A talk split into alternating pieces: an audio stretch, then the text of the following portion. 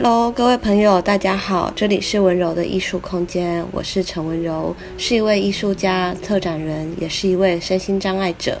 今天我们要来继续分享的是和眼睛及艺术有关的生命故事。前几集讲到了我在眼睛治疗跟手术恢复之后的过程，那么接下来眼镜就成为陪伴我一生之中很重要的朋友了。而我的眼镜是一种很特别的凸透镜，它就像是放大镜一样，大概有一个手指这么厚的厚度。在我小时候度数是一千多度的时候，那那个感觉就是可以说人生是摇摇晃晃、摇摇摆摆、跌跌撞撞的。带着放大镜看出去的世界，树也是变大的，天空也是变大的。也就是切除水晶体之后，眼睛没有办法做调节的功能，所以它透过放大镜的镜片来呃补辅助。那为什么那时候不直接装入人工水晶体呢？主要也是因为医生认为，呃，对于年纪很小的小朋友来讲，并不是那么适合。而当时候这种。很厚的镜片的放大镜、凸透镜眼镜，其实都是要定制的，是很很不容易的。那我大概一年或者半年左右，度数会有一些调整，因为那时候在长大，所以每年都要回诊去看医生。我记得每次要回台中荣总去看米老鼠阿伯的时候，心里都会有一点期待跟紧张。呃，紧张的原因是因为每次眼睛要回诊的时候，都要点散孔的眼药水，要等瞳孔打开之后，医生才能做更进一步精细的检查。所以每次去医院要等待的时间非常的漫长。那兴奋的地方是因为又可以见到米老鼠阿贝了，他每次只要看诊的时候都会拿着玩具跟我玩，而且他总是笑脸常开，会让我觉得看到他很开心。再来就是每一次看完医生之后，我们都会去附近跟爸爸妈妈一起去吃麦当劳，会点一份儿童餐，那儿童餐就会有很缤纷的玩具，对我来讲也是一个很大的鼓励。因为这样子的鼓励，其实我并不是很排斥回诊去看医生，只是那种心情还是有一些复杂的。那在上国小之前，我一直都在家里，每天在家里自己画画、拼拼图，或者和弟弟玩，并没有去上幼稚园。有一段时间是还不太认识字的，所以并不需要用太多的眼睛去看文字，不需要去阅读。但是因为我的视力是有光觉也有色觉，其实看得到东西，只是戴着眼镜常常比较呃模糊跟不方便。会看出去的东西比较大，或者是呃聚焦起来比较困难，两眼的视力落差也很大，所以当时候还在矫正。那那时候我们有很多的绘本，我记得呃我们买了一套安徒生的童话故事，绘本里面的每一页都有插图，我那时候就很喜欢看着插图，听妈妈帮我念故事。每一次他念到其中一段，我大概都会知道是进行到哪一页，配合着哪些图片了。所以图片对于我来讲是一件呃很吸引我，而且在我眼睛复健过程中一直给我很多注意力的一件事情。另外拼拼图也是，那时候我非常喜欢玩的一种玩具，它是可以在呃形状跟颜色里面去找到对应的。结合点，然后一点一点的去拼起来，这对我来讲是，也是能够训练眼睛，但是又不会让眼睛过度的疲劳，而且是很有成就感的一件事情。那时候。小朋友不太会看电视，也没有什么手机。其实玩的游戏很简单，可是对我来讲就可以玩得很专心、很投入。而且甚至我会把，呃，一种拼图已经玩得很顺手了之后，我会把两三组拼图混合在一起，一次把两三组拼图拼完，等于说我就自己帮自己做了一个更进阶版的游戏了。那另外像是很彩色缤纷的乐高，也是我常常跟弟弟一起玩的。我们喜欢用几何的形状去堆叠出各种各样的建筑，或者是火车、房子，都是呃我们很喜欢的事情。就是那些回忆，现在想起来都很珍贵，很尽情的去玩耍，很尽情的在很自由的时光里面去做一些。对我们来讲很特别的事情，这都是回忆起来觉得很棒的。但是那一阵子还在矫正视力的我，其实为什么说跌跌撞撞的呢？因为总是常常在跌倒。比方不小心一开车门，从车子走下来，就没注意到前面有个水沟，然后自己就掉到水沟里了；或者是看到前面有玻璃门，也许我就没注意到，就直接把玻璃门撞下去。就是类似这样子的经验，几乎三不五时就会发生在我生活里。然后眼镜时不时就会撞歪掉，就又需要去眼镜行再调整眼镜，就是一件对我爸妈来讲也是很辛苦的事情。那对我来讲，可能还小，其实感觉不是很深，只是常常会感觉到怎么这里又淤青，那里又受伤了。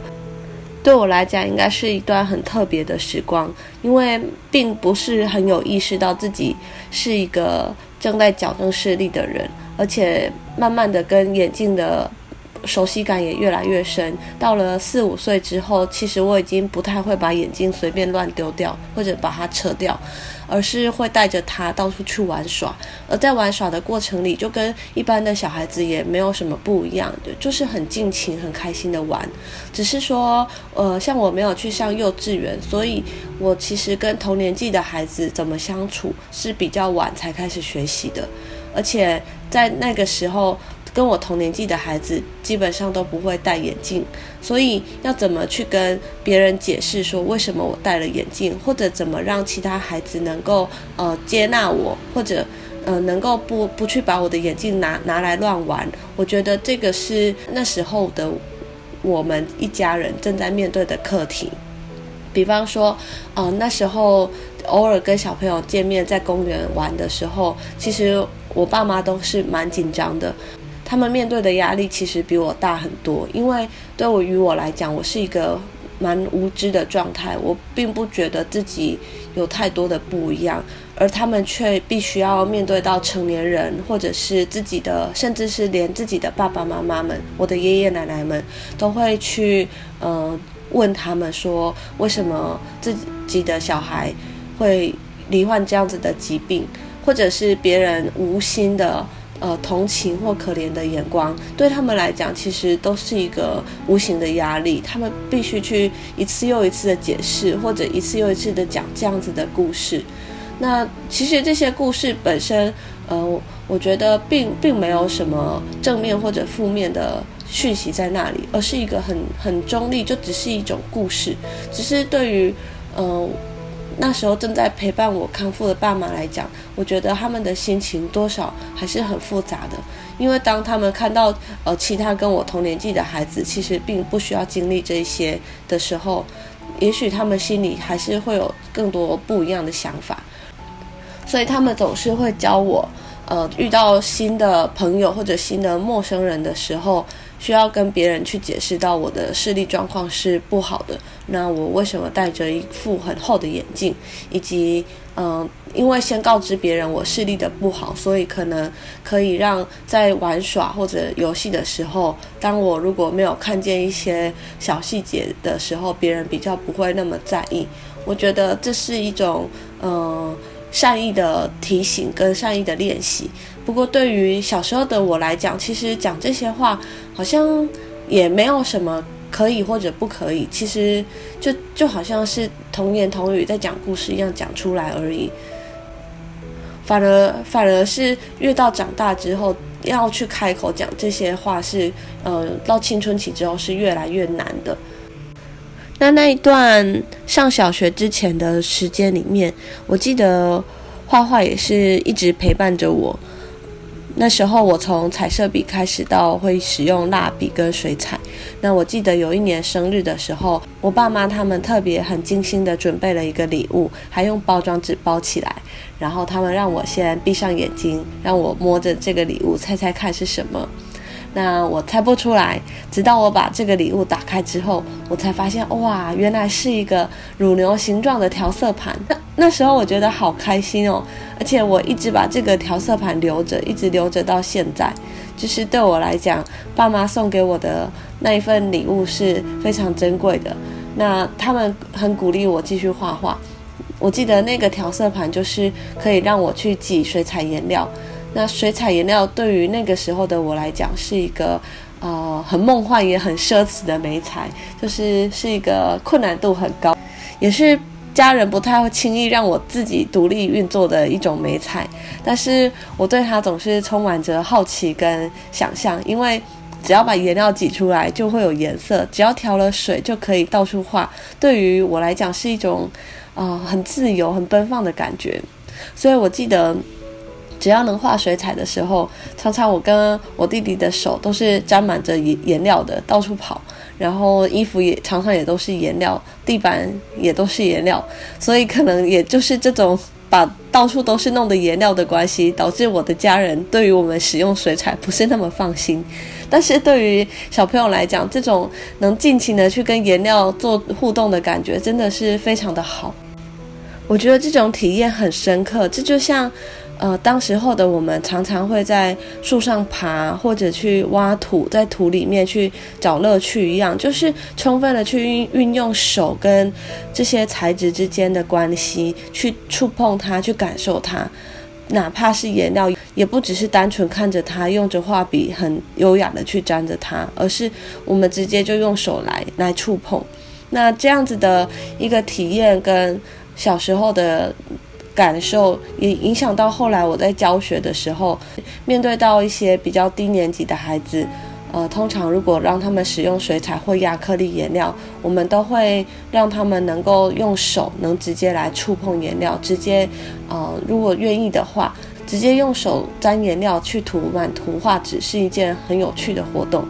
那呃，我印象比较深的一次是。有一次在台中的惠民盲校，也是带一群国小的小朋友做非视觉的体验课。那那时候有一个小朋友，他是坐着轮椅，行动不方便的，而且他呃不止行动不方便，他的视觉也是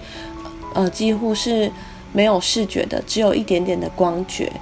我们这个活动会是先请他躺在图画纸上，然后请另外一位同学帮他用纸胶带先把他躺着的这个身体的外轮廓圈起来。圈起来之后，他就能够透过触觉去碰触到他的轮廓线大概在哪里。那碰触到之后呢，他接下来的工作就是他用双手去沾颜料，沾红、黄、蓝三原色的亚克力颜料，去把这个圈起来的身体范围里面这个空间涂满颜色。那我记得那个时候，我们把他从轮椅上抱下来，他好开心，他就整个人趴在图画纸上，用力的爬，用力的抓，然后把那个他身体的空间里面涂满了各种手掌的颜料。这是我们印象很深的一次，那个作品就非常的有生命力，里面就有他在爬行的那种肌理，是觉得很感动的。那再来还有一次是最近的一场课程，最近的一场课程也是一位呃脑性麻痹的小朋友，他也是坐轮椅的，他几乎也没办法控制他的身体跟他的双手，所以他没有办法拿笔。那没有办法拿笔的情况下，他要怎么去画出或者做出一个有形状或者有造型的呃图图案或者是作品呢？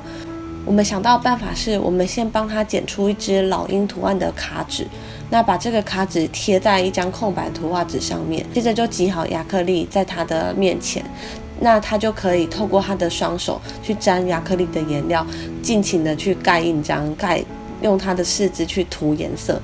它能够移动的范围很小，但是它能够移动它的手指跟手掌，所以它可以呃，即使很不方便，它可以慢慢来，慢慢去呃，让这个空白的图画纸上面布满了浓浓的亚克力的颜料。那等这些颜料的肌理呢，一层又一层叠上去，而且干了之后，我们再把这个老鹰的图案撕下来，撕下来之后就会留下一个。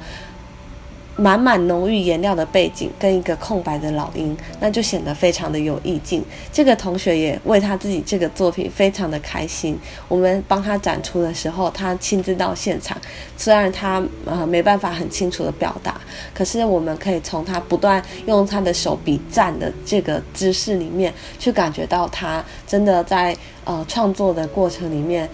感觉到满满的享受跟喜悦。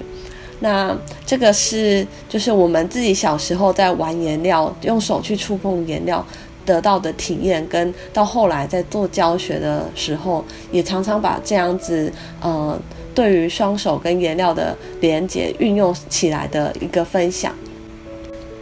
我想带着放大镜的生活，其实还有各个层面很多很多，也随着时间的不同而有各种不同的体验。未来我们的 Podcast 会持续再跟大家分享各种有趣的生活体验。